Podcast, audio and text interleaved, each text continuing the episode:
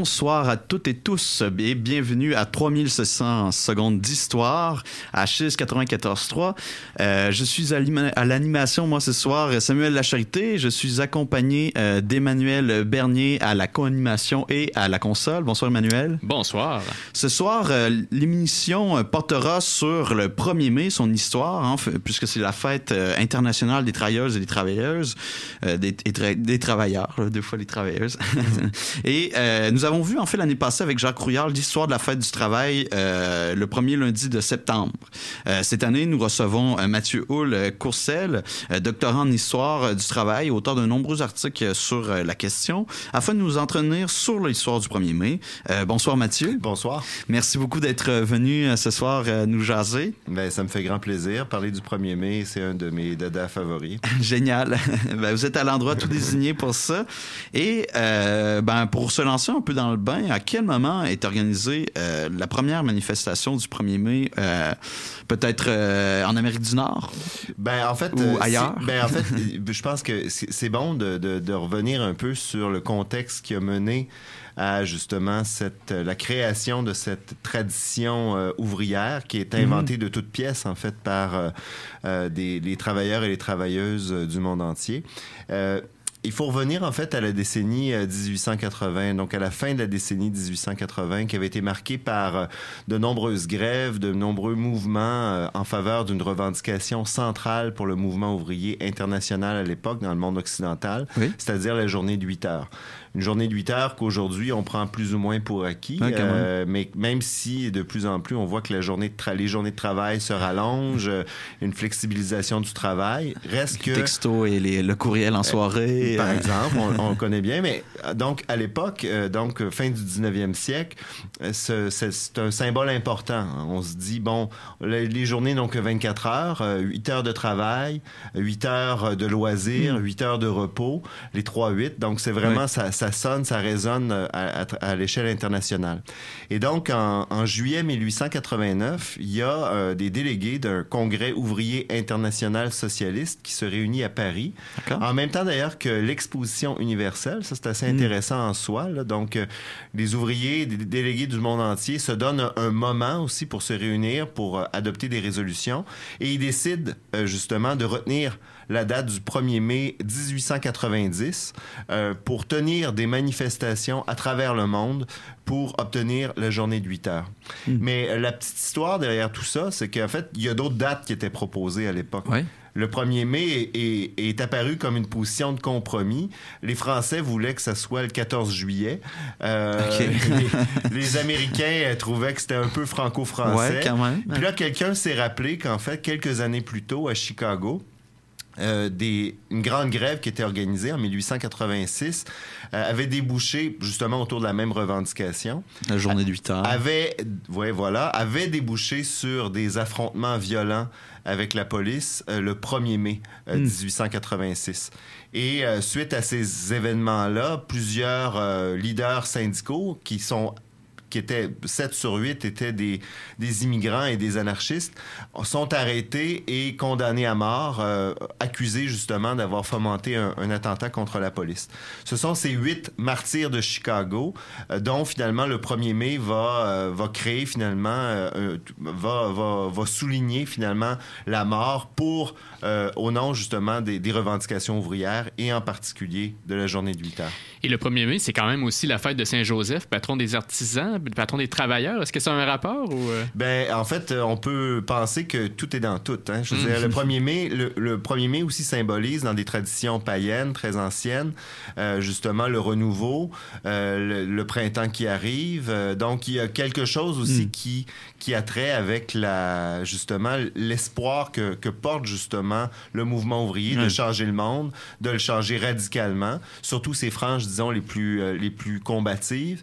et à l'époque justement fin des années 1880, il y a énormément de, gens qui se battent et qui luttent à travers le monde pour euh, justement combattre les, effets euh, du système capitaliste, de la révolution industrielle. La question sociale est sur toutes les lèvres. Mm-hmm. Et donc, euh, c'est une, décennie justement d'effervescence politique et sociale. Est-ce que euh, ce congrès-là va réussir, euh, ben, cette réunion-là peut-être plutôt, euh, va réussir à, à ce que ce soit international, justement? Est-ce que Ben, en le, fait, le à 1er la- mai, ça va la- rester à... À la grande surprise, je pense, de tous, euh, l'année suivante, parce qu'on adopte des fois des résolutions en congrès pour ceux qui ont déjà participé à des congrès étudiants, politiques et Mm. autres. On se donne rendez-vous l'année prochaine, puis on se dit l'an prochain, le 1er mai, on fera tous quelque chose.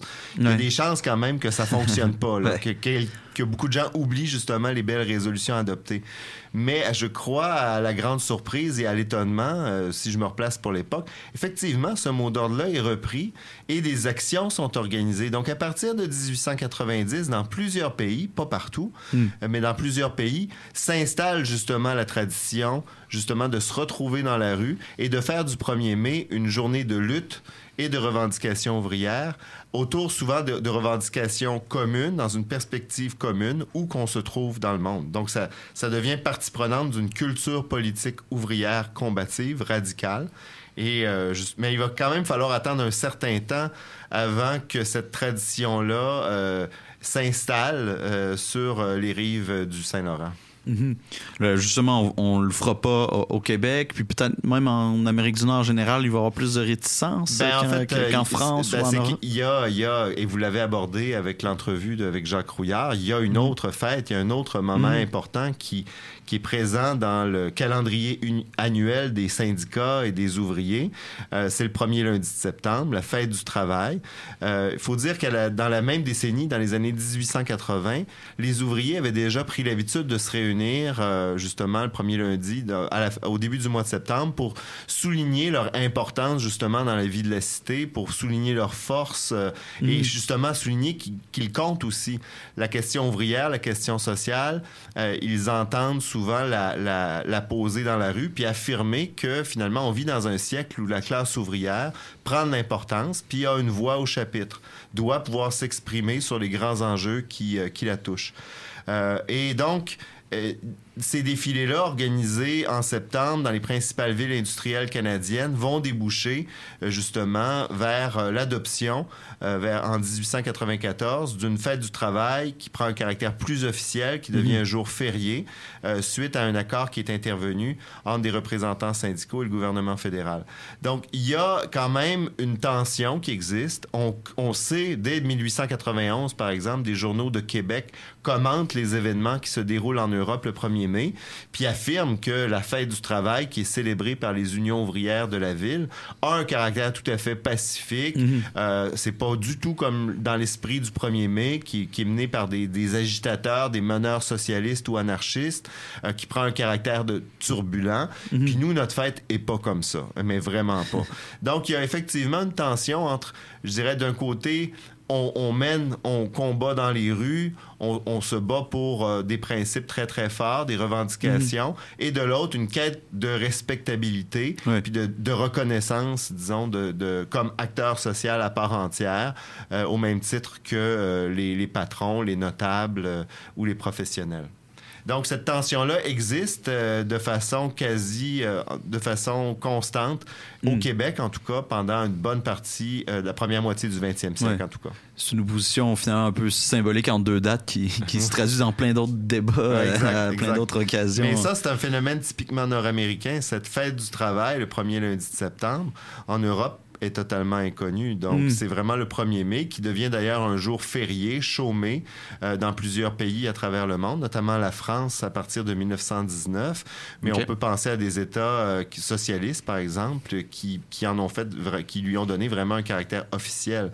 Dénaturant peut-être ce faisant, dans certains cas, euh, le caractère revendicatif euh, et autonome de, de- de- du 1er mai, Mm. lorsque ça devient une fête d'État. Ouais, tout à fait, c'est clair. C'est, on, on en revient un peu finalement à la fête du, Ah, du, du travail. premier. Ouais, c'est ça, là, où on évite les maires puis tous les officiers. Exact, Puis- à y participer. Mhm. Génial. Eh bien, euh, avant de, de poursuivre, on, on va aller en pause euh, musicale et on va écouter euh, l'International, évidemment, qui, qui est une chanson phare là, du mouvement ouvrier. On aura l'occasion de, de la commenter rapidement ensuite. Bonne écoute.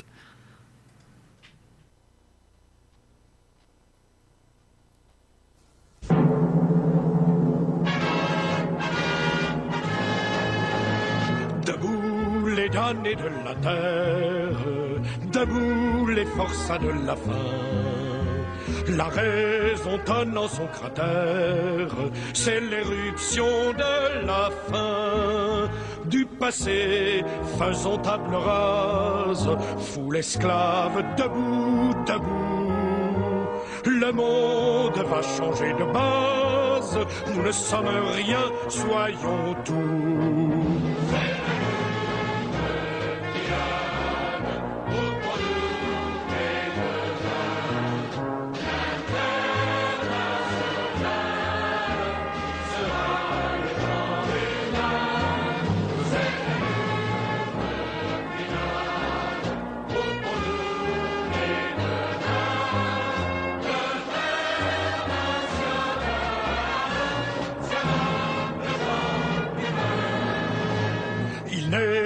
De sauveur suprême, ni Dieu, ni César, ni tribun.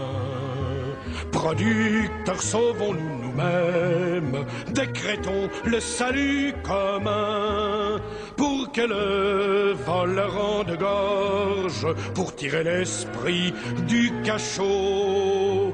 Soufflons nous-mêmes notre forge, battons le fer quand il est chaud.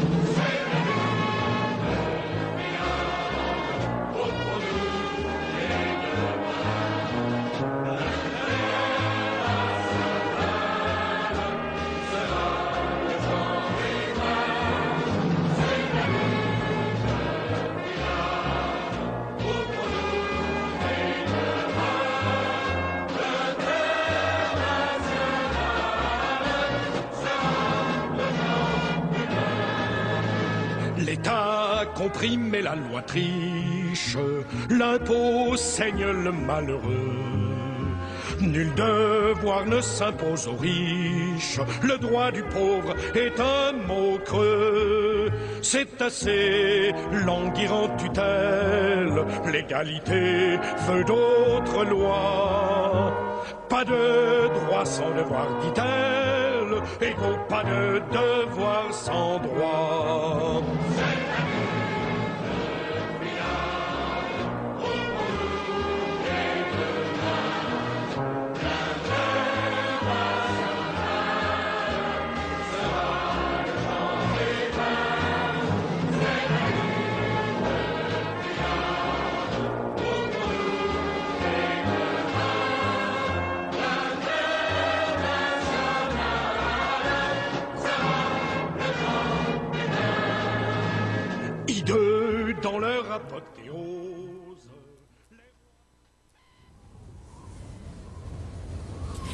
Terre en vue, capitaine Cartier.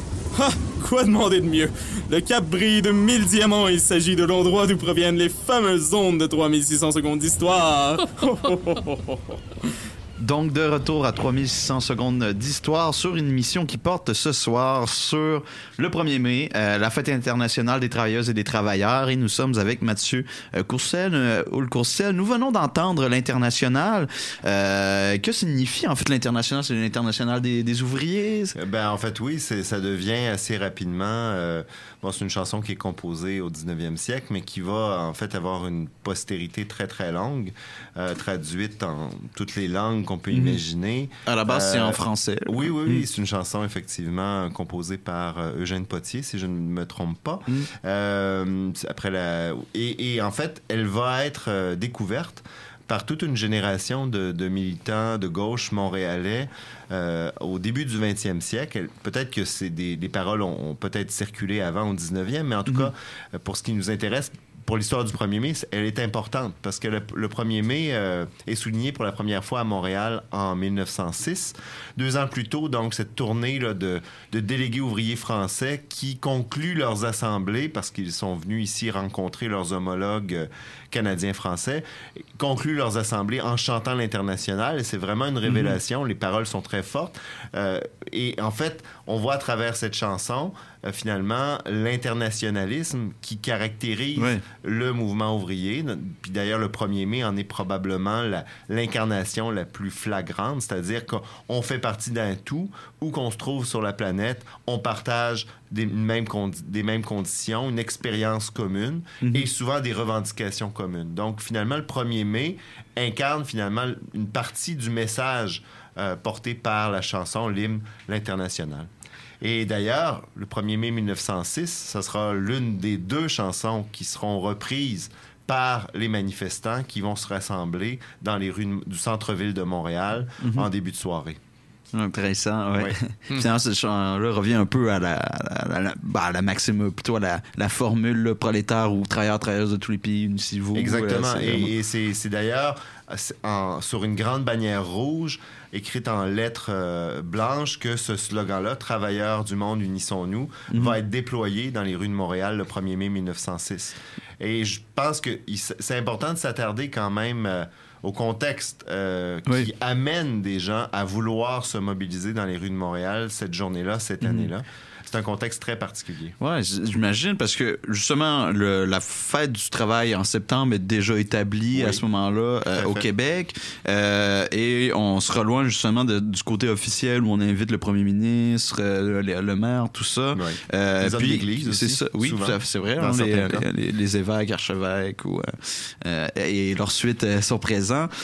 Mais euh, puis pour le, en septembre, c'est quand même aussi les syndicats qui l'organisent. Alors que en mai, en 1906, le 1er mai, ce sera pas le cas. C'est qui qui va organiser cette première euh, euh, manifestation? Ben, en fait, c'est une grande coalition euh, de groupes de gauche, des groupes socialistes, anarchistes. Euh, quelques syndicats aussi vont être présents, mais des syndicats révolutionnaires. Euh, et euh, surtout, ce qui, ce qui caractérise l'organisation de la première manifestation du 1er mai au Québec, c'est ce caractère-là, je dirais, justement, de, de coalition. Parce qu'il n'y a aucune organisation politique de gauche qui, à ce moment-là, à Montréal, est suffisamment forte, et suffisamment bien implantée pour être capable d'organiser sur ses propres sur ses propres bases cette manifestation-là. J'ajouterais même qu'il n'y a aucune communauté ethno-linguistique qui est capable de l'organiser elle-même sur ses Mhm. propres bases. Montréal, à ce moment-là, est vraiment une ville très cosmopolite qui, qui- qui est très différente de- des autres villes de la province, euh, qui peut compter justement, qui a pu compter au cours des, des années qui précédaient de l'arrivée de, de milliers, de dizaines de milliers d'immigrants venus des quatre coins du monde, dont un- un groupe assez important de travailleuses et de travailleurs d'origine juive. Euh, qui ont une expérience, une culture politique euh, qui s'est forgée à travers des luttes menées en Russie, notamment euh, sous, dans la- sous l'Empire tsariste. Ils ont vécu de la répression, ils ont pris les chemins de l'exil, ils ont vécu en Angleterre, ils ont vécu aux États-Unis avant d'arriver à Montréal. Et euh, ils ont pris justement l'habitude de souligner le 1er mai euh, là par, par où ils sont passés. Euh, il y a aussi un- une immigration italienne de plus en plus importante dans la ville. Il- les ouvriers les plus radicaux dans la communauté italienne vont créer des groupes politiques autonomes. On- en fait, imaginons toutes les communautés ethno-linguistiques qu'on peut retrouver. Chacune va euh, justement s'organiser souvent sur ses propres bases, créer des groupes politiques, euh, aider des publications qui sont euh, toujours faites dans leur pays d'origine, échanger, correspondre. Euh, mais il, manque souvent justement d'un espace commun qui permettrait à toutes ces personnes qui ne parlent pas la même langue, souvent ils sont, euh, ils, ils- ils- ils parlent toujours leur, leur langue maternelle, ils, commencent à apprendre l'anglais, plus rarement le français, mais il leur faut quand même un espace où ils vont être capables de montrer que collectivement, ils, ils- partagent justement un même idéal, partagent justement souvent des mêmes idées politiques, même s'ils s'expriment dans des langues différentes. Et le 1er mai, finalement, devient euh, justement le moment, l'espace où ils décident de se rejoindre et de souligner justement comme euh, le font, comme ils le faisaient souvent dans leur pays d'origine, ou encore comme le font euh, leurs camarades un peu partout à travers le monde, des, un, un idéal, puis aussi des, des luttes bien concrètes. Euh, donc, c'est une coalition qui va se former, mais il y a quand même un groupe en particulier euh, qui a été identifié comme étant là où cette, la, la- la recette a commencé à être élaborée, Ok. puis où la, la sauce a commencé à prendre. là. Euh, il s'agit d'un groupe qui s'appelle le groupe Mutual Aid, qui est un groupe de discussion, de débat, qui a été formé par des anarchistes d'origine juive qui parlent le yiddish, euh, mais leur rencontre se déroulant en anglais. Il y a des ouvriers d'origine, par exemple, irlandaise ou euh, anglophones qui vont euh, se joindre à eux. Et pendant tout l'hiver, finalement, 1906, ils vont commencer à élaborer justement des plans pour manifester pour la première fois à Montréal euh, le 1er mai. Mais à la dernière minute, alors qu'on pense avoir réussi à, convaincre des syndicats bien établis, des groupes politiques francophones ou anglophones d'y participer, les ouvriers juifs, qui étaient très majoritaires dans l'organisation de la manifestation, vont craindre de se retrouver seuls à prendre la Ouais. rue le 1er mai. Euh, ça, ça renvoie à leur propre expérience euh, politique. Euh, d'être victime de pogroms, de discrimination. On se dit, ben, si on est seul à descendre dans la rue le 1er mai, comme on le pense, on va tout de suite être amené à, on va être, on va être des boucs émissaires de la répression. On va dire, ah, encore des immigrants qui veulent pas s'intégrer à nos bonnes valeurs. D'autant Ah. plus que l'antisémitisme était très fort, partout en Occident, puis euh, Québec inclus. hein. Effectivement. Et puis, ben, il y a toujours le soupçon de l'agitateur étranger qui vient foutre euh, le bordel chez nous. Alors ça, je sais pas si ce message-là vous sonne des, des cloches, là, mais je veux dire, on tient grosso modo le même discours aujourd'hui face à d'autres groupes. Donc, finalement, euh, ces craintes-là devront être dissipées assez rapidement parce que dans les heures qui précèdent la manifestation, certains sont prêts à tirer la plug, là, puis à dire, ben non, euh, désolé, on n'ira pas euh, servir de chair à canon. Alors, ça va prendre des garanties. Donc, il y a quand même des militants anglophones ou francophones qui vont servir de relais, finalement, puis offrir des garanties en disant, vous ne serez pas seul dans les rues. Et parmi eux, justement, il y a quelques, militants plus connus qui se dégagent un peu du lot. Chez les francophones, Albert Saint-Martin, qui est un des, des- des militants socialistes les plus en vue à, cette- à cette époque-là à Montréal. Chez les anglophones, euh, Jack Dorman, Jack Kerrigan aussi.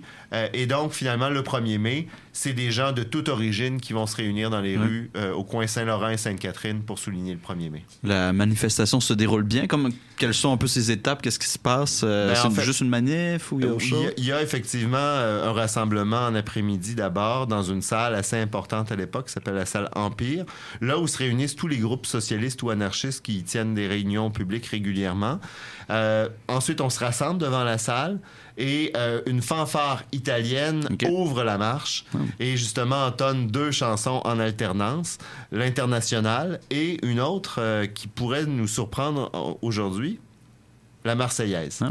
Alors, euh, on se dit, bah, qu'est-ce que vient faire une chanson patriotique, euh, un hymne? Aujourd'hui, on se dit, bon, ben, l'hymne national français, pourquoi le, le jouer dans les rues lors d'une journée? Ben, en fait, à l'époque, là, on, on se replace au début du 20e siècle. On est avant la Révolution russe. Quelle est la grande révolution qui a vraiment changé la face du monde et qui sert encore de référent aux militants ouvriers et révolutionnaires? Bien, c'est la grande révolution française. Et la Marseillaise incarne justement, au début du 20e siècle, vraiment l'idéal révolutionnaire de cette révolution qui a porté fruit, qui a changé, qui a, qui a mis à mal, les- euh, le- le- qui, a, qui a coupé finalement la tête des monarques et qui a, qui a transformé le monde, la face du monde. Donc la Marseillaise a un caractère révolutionnaire et c'est pour ça, et elle est archi connue, euh, qu'on qu'on va l'entonner. On va peut-être en modifier les paroles parce qu'on voit quand même euh, sur euh, des feuilles de musique qui circulent à Montréal à l'époque, des versions alternatives de la Marseillaise qui sont entonnées, la Marseillaise du travail, la Marseillaise de ceci, la Marseillaise de cela, mais c'est toujours quand même le, la même, le même hymne, euh, les mêmes notes et souvent les mêmes refrains qui, qui sont entonnés. Donc on, on parcourt les rues de Montréal et souvent les manifestations du 1er mai, avant la Première Guerre mondiale comme après, vont se terminer au Champ de Mars. OK. Champ de Mars, qui est situé juste derrière l'hôtel de ville de Montréal. Euh, une grande esplanade où on va tenir comme ça des discours en différentes langues. Pour ce qui est du pr- le 1er mai 1906, on va revenir à la salle Empire et c'est là que les discours vont avoir lieu. Et euh, pour, disons, euh, caractérisant le caractère très cosmopolite de la ville, de, de la composition aussi de la marche, des discours en, en russe, en français, en anglais, en yiddish, mais aussi en espéranto vont être Ouais. prononcés euh, à la foule qui est réunie. Et ce qui est intéressant aussi de souligner, c'est qu'il y a une revendication qui émerge de tout ça. Euh, Bien sûr, on, on proclame un idéal de transformation radicale de la société, mais on, on souligne aussi qu'il y a trois syndicalistes qui ont été incarcérés aux États-Unis Oui. et on, est- on exige leur libération. Et en fait, ça place Montréal, finalement, dans un réseau de mobilisation en 1906, le même jour, où qu'on se trouve en Amérique du Nord, si on regarde un peu ce qui a été publié sur les manifestations ce jour-là, partout cette revendication-là ressort. C'est donc signe que Montréal n'est pas isolé. Oui. Les militants montréalais sont en contact avec des gens d'un peu partout à travers l'Amérique et ils partagent aussi et mettent de l'avant des revendications qui sont communes. Il y a une coordination euh, ben, intéressant. Ben, justement, un peu pour euh, illustrer ça, nous allons écouter la, la Marseillaise, euh, mais euh, en russe. C'est la Marseillaise des ouvriers, donc ça illustre bien justement le, le côté transnational, on, on dirait Oui. aujourd'hui, international du mouvement ouvrier. Et après, il va y avoir une courte pause et on vous revient ensuite. Bonne écoute.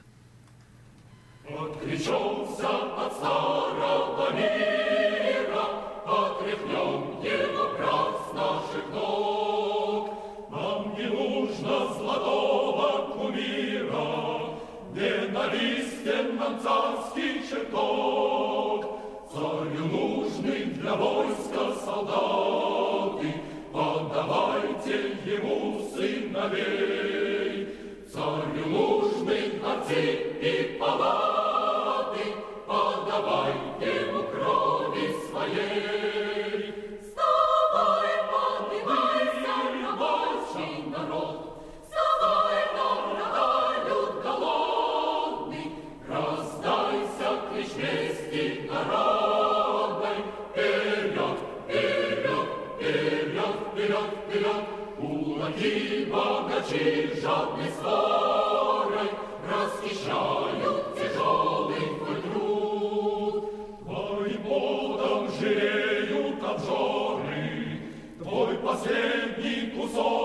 они рвут. Недовольно ли вечного горя, Станем, братья, повсюду все в раз, От Днепра и до Белого моря, И по Волжье, и Дальний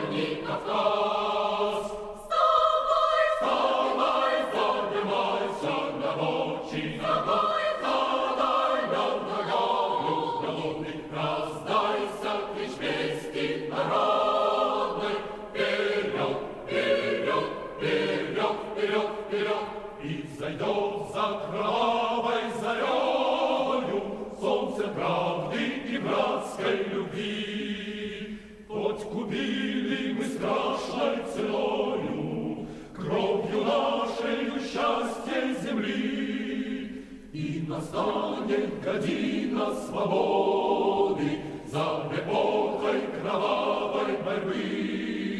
И сольются в едином народы Царстве славы, труда и борьбы.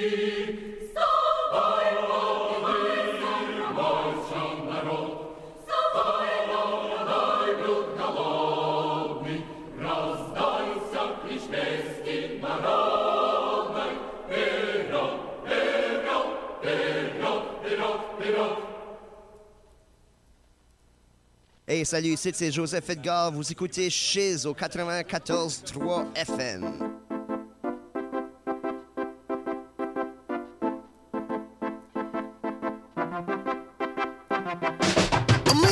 Dans les cases, yeah. Les cases, on met les caches, tu peux même pas nous accrocher. On est carré, on est frame, il faut des coffres pour nous freiner.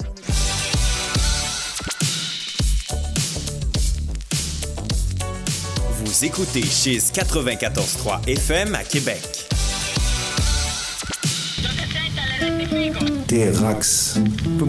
Hop to local hip hop. Yo, hip hop to me. Automatic Master, Et jeudi, de 23h à 2h du matin. And I just took my DNA test, done dada, 100% Nigerian. Sur les ondes de Cheese 94.3. Erna came with the noose, I freed Radio Africa X. Salut, ici Alex Baillargeon et je vous retrouve tous les mercredis à Chise pour le deuxième service du Réchaud. Le Réchaud, c'est les grands titres de l'actualité commentés à ma manière qui ont retenu mon attention et que j'ai gardé pour vous au chaud sur mon Réchaud. On parle d'insolites, de télé, de techno, de cinéma et bien sûr des tendances du web de la semaine. Les mercredis dès 13h, syntonisez le deuxième service sur les ondes de Chise 94.3. Sur une distance de 20 verres, la coupe vanille au bout du pied. Frappé solidement par White du côté gauche. Circuit! Les capitales qui reprennent les devants. Pour ton sport local, écoute Chiz 94.3. Avis aux punk rockers amateurs de festival, l'équipe de Chiz 94.3, en collaboration avec l'émission Punk Détente, débarque au Poudza Fest de Montréal du 17 au 19 mai. Au menu, une émission live en direct des Faufounes électriques, des entrevues et une couverture des nombreux spectacles. Venez nous voir sur place, on va se punker la face au Poudza Fest. Si j'ai bien compris, vous êtes en train de me dire au prochain segment. De retour à 3600 secondes d'histoire avec Mathieu Hull-Courcel. Nous parlons ce soir du 1er mai, fête euh, internationale des travailleuses et des travailleurs, euh, surtout au Québec. Mais comme on vient de l'entendre avec la Marseillaise des ouvriers, euh, c'est un mouvement euh, international, transnational, qui euh, a un impact très grand. Justement, comment va être perçu, peut-être par le mouvement ouvrier d'abord, cette première manifestation à Montréal en 1906? Ben, c'est sûr que pour les syndicalistes euh, qui soulignent, eux, depuis quelques années déjà, euh, le premier lundi de septembre, la fête du travail, c'est plutôt mal vu. Euh, plusieurs, d'ailleurs, euh, doutent, euh, les chroniqueurs ouvriers, notamment dans les grands journaux montréalais. Il faut savoir qu'à l'époque, il y a des chroniques ouvrières, là, Mm. littéralement. là. Il y a des journalistes attitrés qui couvrent les assemblées syndicales, puis ils font la petite chronique de ça deux, trois fois par semaine dans les journaux, ce qu'on ne voit plus aujourd'hui. Non. Mais euh, bon, bref, les chroniqueurs ouvriers dans, dans les principaux quotidiens de langue française pensent même que la manifestation n'aura pas lieu, faute de participants. Ils doutent vraiment de la capacité des, des socialistes montréalais à s'organiser tout seuls sans l'aide des syndicats.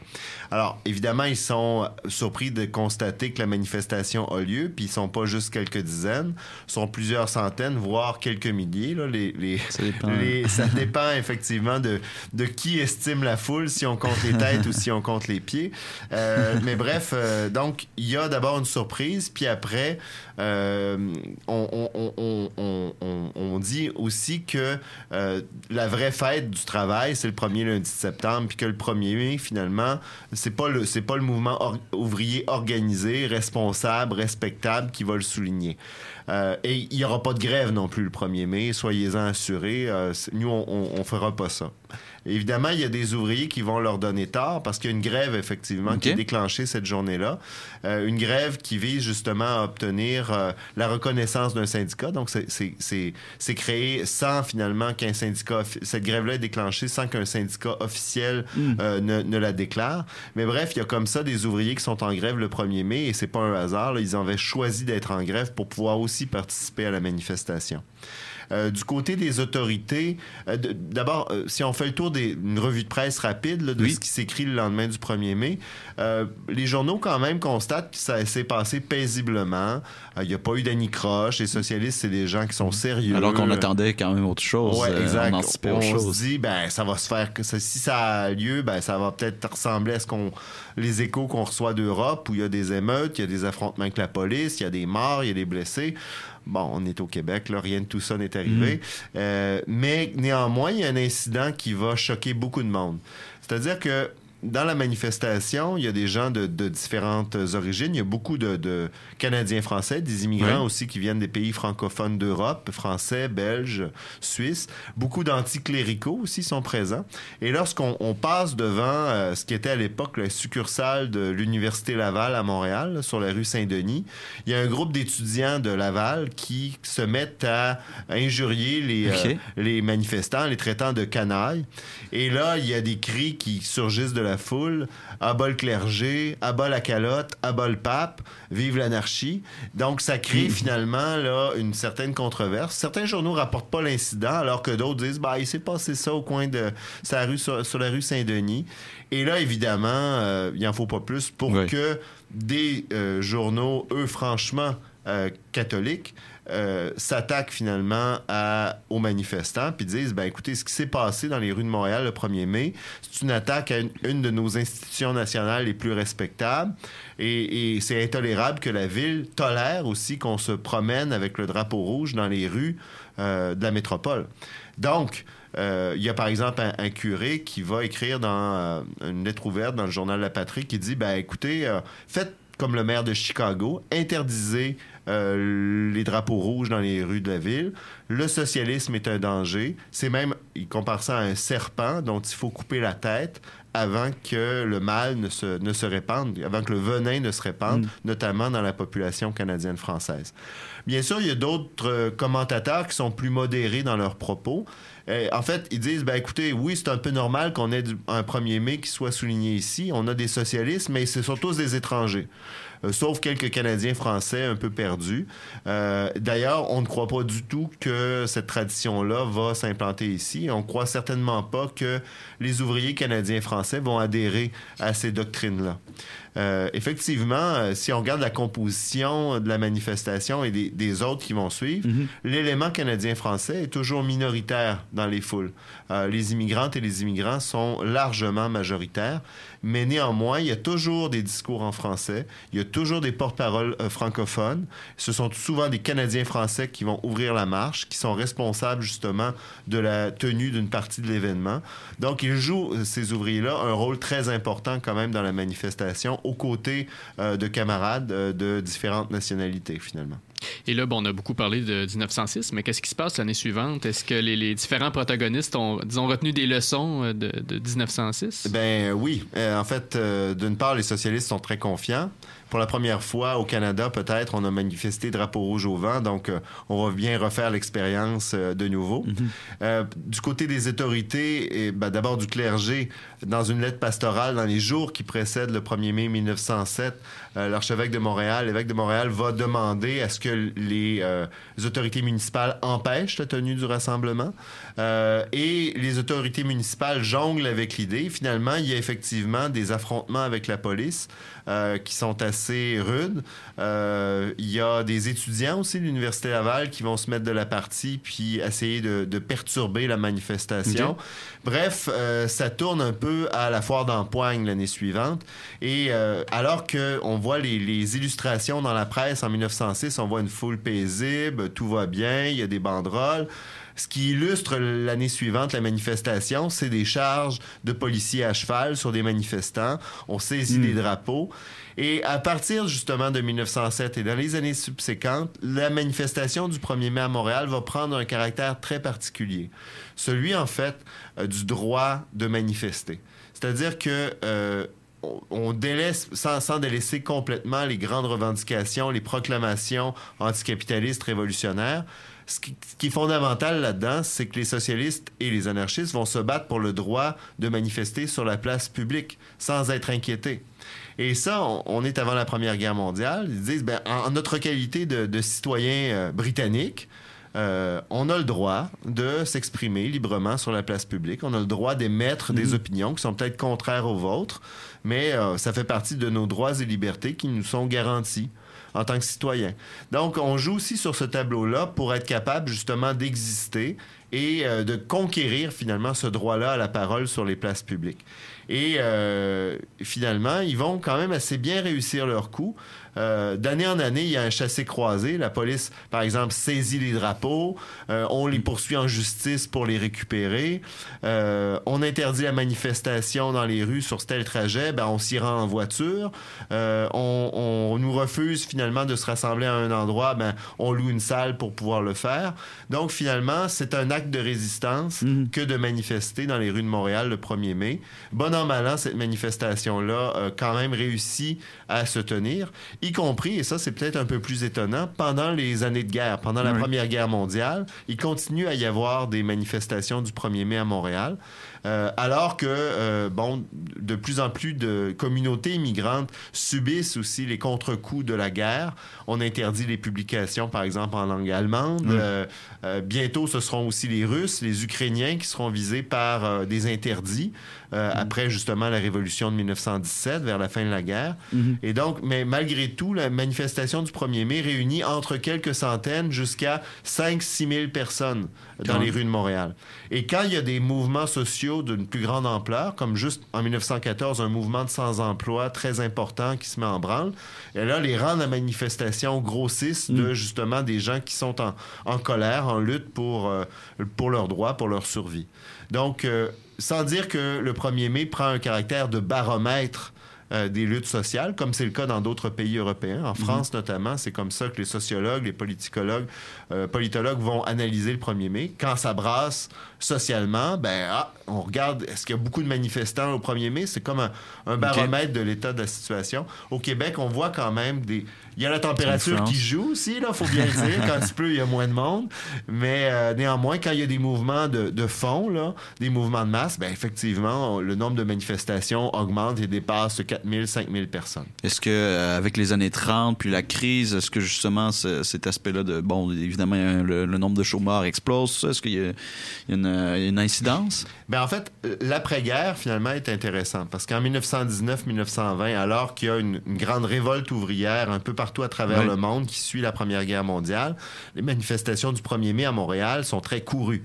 Euh, dans les années 20, par contre, euh, la- la- il y a une répression de plus en plus euh, féroce qui s'abat sur les manifestations en général aussi, et on tend à vouloir interdire les rassemblements. Et véri- véritablement, les années 30 vont être le creux finalement à, à ce niveau-là. Il y a une volonté de manifester, mais des interdictions et on empêche même les rassemblements de se, de, de se tenir. Donc la police est au rendez-vous et disperse les gens qui tentent de se rassembler le 1er mai.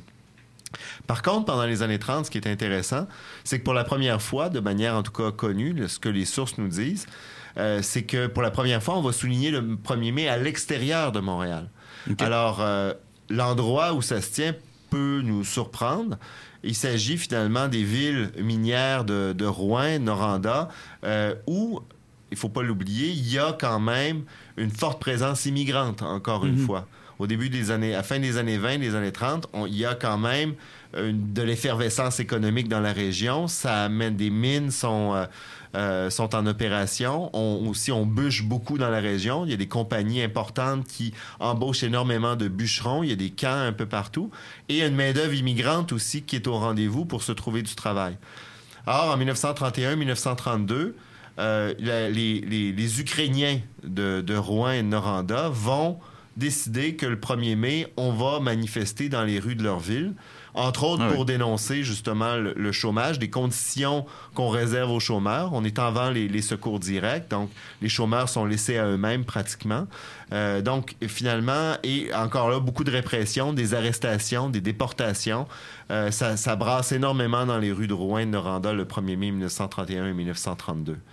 Euh, il n'y aura pas de manifestation, à ma connaissance, en 1933 à Rouen. Signe finalement que la répression fait euh, finalement le, le- le tour et, euh, et les gens finalement hésitent à reprendre la rue pour ceux qui demeurent dans la région. Intéressant. On va euh, aller en pause euh, musicale. Nous allons écouter euh, Les Picteurs de la Gloire, euh, des Picteurs de la Gloire, qui était en fait, un, euh, si j'ai bien compris, euh, une chanson composée lors d'une grève à la fin Oui. des années 70, Oui, dans- une dans- grève de la radio. Dans, dans une, dans un réseau euh, qui s'appelait Radio Mutuelle à l'époque. Donc, un, un grand conflit de travail qui a duré 20 mois. Et comme c'est- souvent le cas, ben, la musique devient finalement un véhicule pour, euh, pour Mhm. les luttes. Et, euh, on, et celle-ci, en fait, est assez originale, disons. On l'écoute.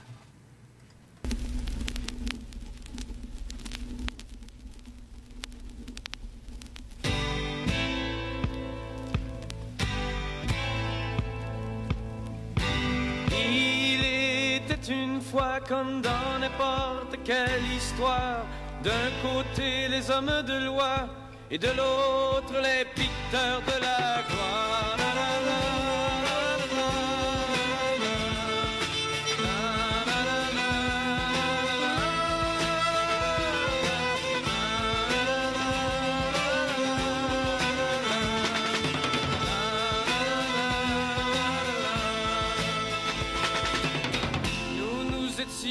Ceux qui marchent, prouvés qu'on se tient debout.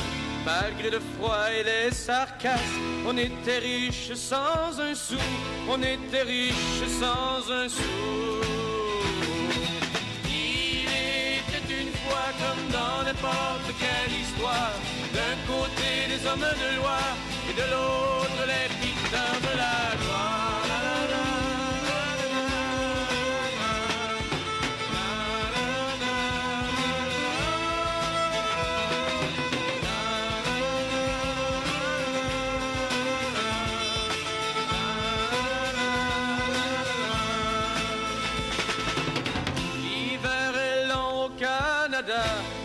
chaleur qui nous anime celle qu'attise le combat de vouloir combler cet abîme qui nous sépare des beaux rois. Il était une fois comme dans n'importe quelle histoire, d'un côté les hommes de loi, et de l'autre les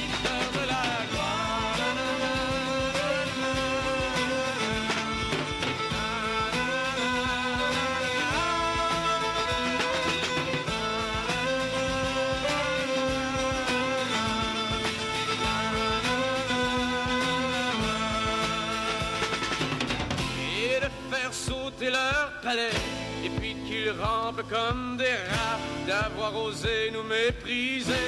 Son sourire, nous sommes chats, et notre chasse, c'est liberté. Il était une fois comme dans n'importe quelle histoire, d'un côté les hommes de loi, et de l'autre les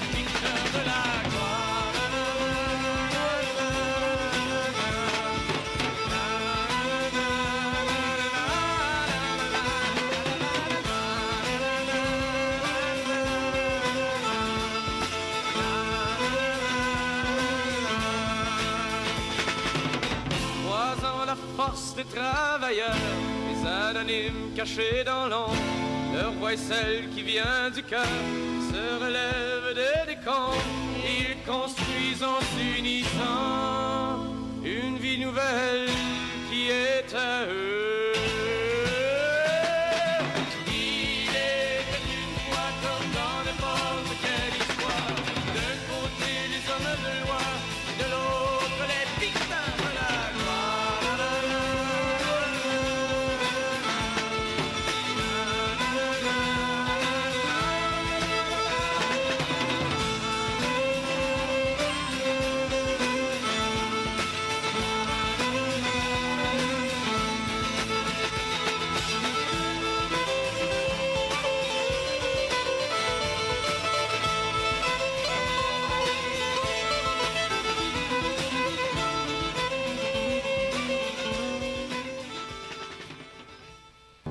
Marie-Antoinette, épouse de Louis XVI et reine de France. Vous écoutez 3600 secondes d'histoire sur les ondes de Chiz 94,3 FM. De retour à 3600 secondes d'histoire, euh, nous venions en fait de, tout juste de parler à quel point, à partir des années 20, particulièrement dans les années 30, euh, que les, euh, le, le mouvement, les mouvements ouvriers du 1er mai ont été assez... euh, bon, il y a eu beaucoup de pr- répression, de la police, tout ça. On s'imagine que ça change pas sous Duplessis puis l'Union nationale. Non, effectivement, là, les, les seules traces qui nous restent, qui nous sont venues, en fait, connues, on voit par exemple des ouvriers d'origine italienne qui déploient une bannière le 1er mai, quelque part, peut-être au début des années. euh, au début des années 50 ou fin des années 50. C'est le genre de, de- de choses qui vont être soulignées, peut-être qui prennent un caractère plus privé que public, parce qu'effectivement, euh, avec la loi du cadenas, avec la répression, la chasse aux sorcières qui accompagne les années 50, être identifié comme un rouge, euh, quelle que soit la teinte, là, c'est Ouais. très, très, très... On est rouge facilement. Exact, Euh, oui. Par association, souvent. Mm. Donc, euh, c'est... En fait, le 1er mai va continuer comme ça à être souligné par des groupes de gauche pendant les années 60 au Québec. On Mm. voit des assemblées, par exemple, organisées à Montréal. euh, peut-être ailleurs en province, plus rarement, euh, à cette occasion-là.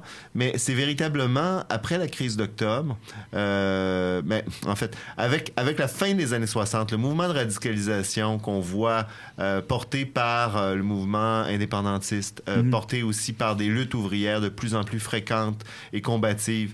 On associe, le mouvement la- étudiant aussi qui se qui se qui, qui s'organise et qui mène bon des grèves générales euh, à partir de 1968. On voit tout le contexte d'effervescence de la fin des années 60 se traduit au début des années 70 par l'organisation de nouvelles manifestations du 1er mai. Donc euh, en 1970, par exemple, il y a une manifestation d'appui à des grévistes, euh, les gars de La Palme, qui est organisée à Montréal. En 71, pas de, pas de manifestation. Donc, déjà, parlant de tradition, là, on vient de il y a un problème.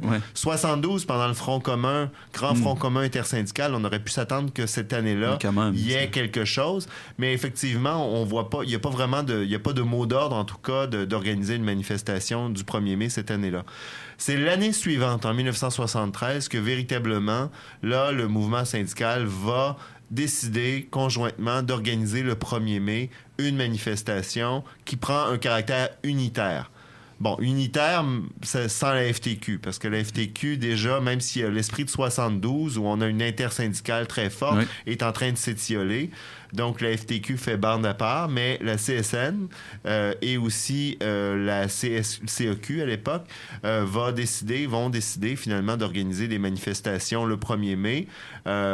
Aux côtés aussi euh, de groupes populaires, groupes étudiants. Donc, tout le monde est invité à prendre euh, la rue à Montréal, mais aussi à Québec. On n'a pas beaucoup parlé de Québec depuis Non, le début ben, de ça, l'émission, et, pour cause. Euh, en fait, c'était la fête du travail ici qui dominait complètement Mhm. le, le- le calendrier des- du mouvement syndical.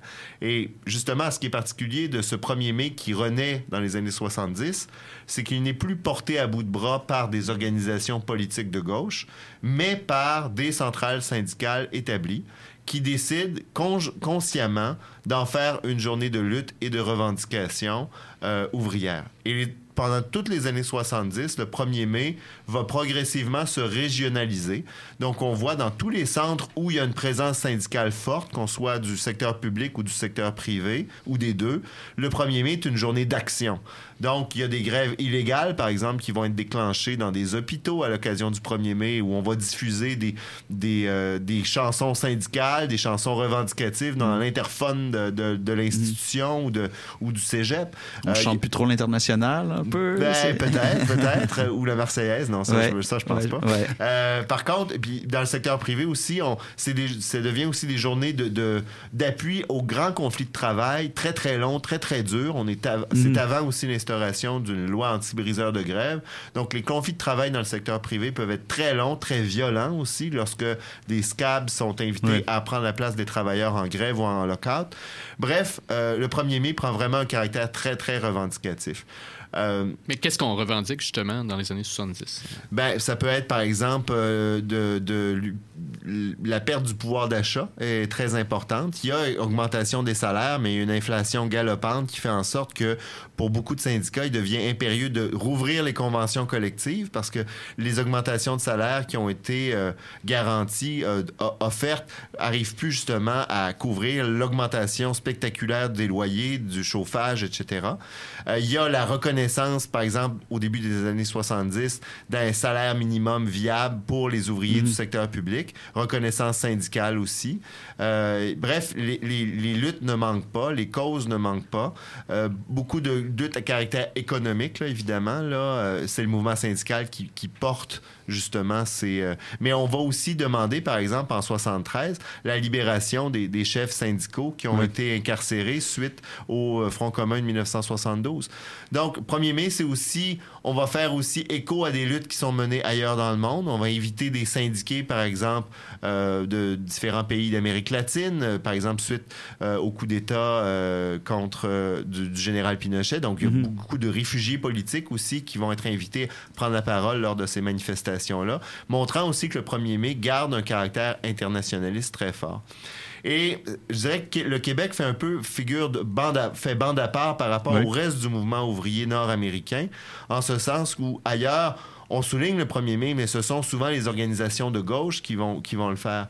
Alors qu'ici, on délaisse particulièrement la fête du travail, qui devient un jour férié parmi d'autres. Le 1er mai devient une journée de manifestation, mais ça suit aussi assez fidèlement les hauts et les bas euh, du mouvement syndical d'ici. Parce que oui, on souligne le 1er mai, mais on le fait pas de façon euh, équivalente tous les ans. Souvent, ça se résume à un souper de hot dog à Québec, là, euh, entre, entre élus syndicaux. Quelques travailleurs y participent. Mais quand, quand finalement la conjoncture sociale s'y prête, eh bien, le 1er mai devient un rendez-vous important au printemps pour montrer, pour créer un rapport de force face à l'État. Ça a été le cas, par exemple, pendant les, les années du gouvernement de Jean Charest avec le programme de... 2012 aussi. Oui, en 2012 également. Très, très bon exemple. Et ce qui est particulier à Québec depuis quelques années, c'est que ceux qui portent le 1er mai ici, euh, oui, il y a les centrales syndicales qui sont présentes, qui organisent des rassemblements, mais c'est aussi et d'abord les mou- le mouvement communautaire Oui. qui aura commencé à souligner le 1er mai et qui porte ses revendications porte les revendications des travailleurs et des travailleuses du communautaire, mais plus généralement de lutte contre les effets de la pauvreté, du néolibéralisme, euh, donc des revendications sociales qui ont une portée beaucoup plus large, je dirais, euh, que, que celle finalement des intérêts économiques euh, des membres d'une organisation syndicale ou autre. Donc on, on- on revient peut-être en partie à euh, un esprit du 1er mai qui, qui était celui finalement des premières manifestations à Mhm. l'origine. Bon, je fais peut-être un, je tire peut-être un peu l'élastique, mais bref, il y a quelque chose d'intéressant qui est en train de se produire. À Montréal, le 1er mai, depuis quelques années, deux manifestations sont organisées. Les manifestations syndicales et de l'autre côté, manifestations anticapitalistes menées par des groupes comme la Convergence des luttes anticapitalistes, des syndicats plus radicaux comme les IWW, les Industrial Workers of the World, qui étaient d'ailleurs présents à la première manif du 1er mai à Montréal en 1906. où- C'est les seuls qui sont restés. euh. Mais qui avait aussi un caractère anticapitaliste très fort. Donc, là, plus qu'à Québec davantage, on revient finalement aux, aux sources de ce qu'étaient les premières manifestations du 1er mai euh, dans la métropole. Et est-ce que euh, ça va s'étendre un peu ailleurs euh, au Québec? Euh, on a parlé de Québec et Montréal. Est-ce que le- les manifs du 1er mai vont sortir de ces deux centres? Ben souvent, euh, il y a des rassemblements qui peuvent être organisés. On en a vu dans le passé euh, des villes comme Joliette, Saint-Jérôme, Rimouski, Sherbrooke, dans l'Outaouais également. Euh, mais d'année en année, je dirais que ça va dépendre beaucoup de la conjoncture politique du moment. Et souvent, le réflexe encore de trop d'organisations, c'est de dire on va frapper un grand coup, euh, on va tous se rassembler à un endroit cette année. Et cet endroit-là, sans surprise, c'est régulièrement Montréal. Euh, et c'est pas parce qu'on est 100 000 dans la rue à Montréal que nécessairement la manifestation du 1er mai va être considérée comme étant un grand succès.